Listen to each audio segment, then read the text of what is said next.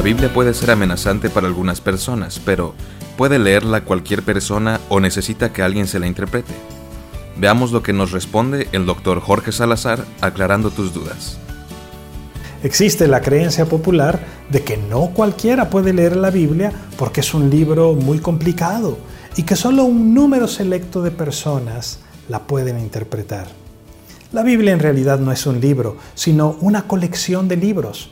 Son 66 libros en total y cada uno de ellos fue escrito en un idioma diferente al nuestro y en un tiempo y una cultura muy distintos a la nuestra, pero fue escrita para que la leyera cualquier persona. De hecho, la Biblia no fue escrita en un lenguaje académico, sino en el idioma cotidiano, el lenguaje que hablaba la gente en el mercado.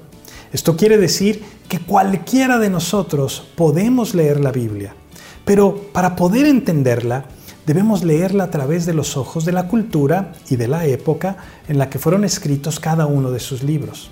Debemos leerla en su contexto, pero no solo esto, sino que, como la Biblia es la palabra de Dios, debemos leerla pidiendo al Espíritu Santo de Dios que nos ilumine y que nos guíe por las páginas de su palabra.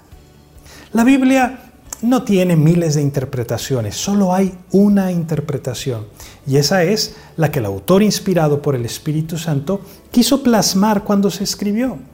De ese modo podemos ver la aplicación de las enseñanzas de Dios en el primer siglo, por ejemplo, y lo que eso significa para nosotros en este tiempo.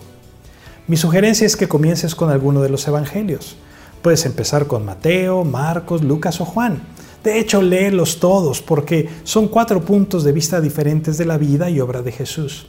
El conjunto de los evangelios te va a dar una perspectiva adecuada de nuestra fe. Si nunca has leído la Biblia, comienza con Marcos. Es un libro pequeñito y de fácil lectura. Después sigue con el libro de los Hechos. Te sorprenderás de la increíble fidelidad de Dios. Si tienes dudas, envíanos tus preguntas y no dejes de estar en contacto. Que Dios te bendiga.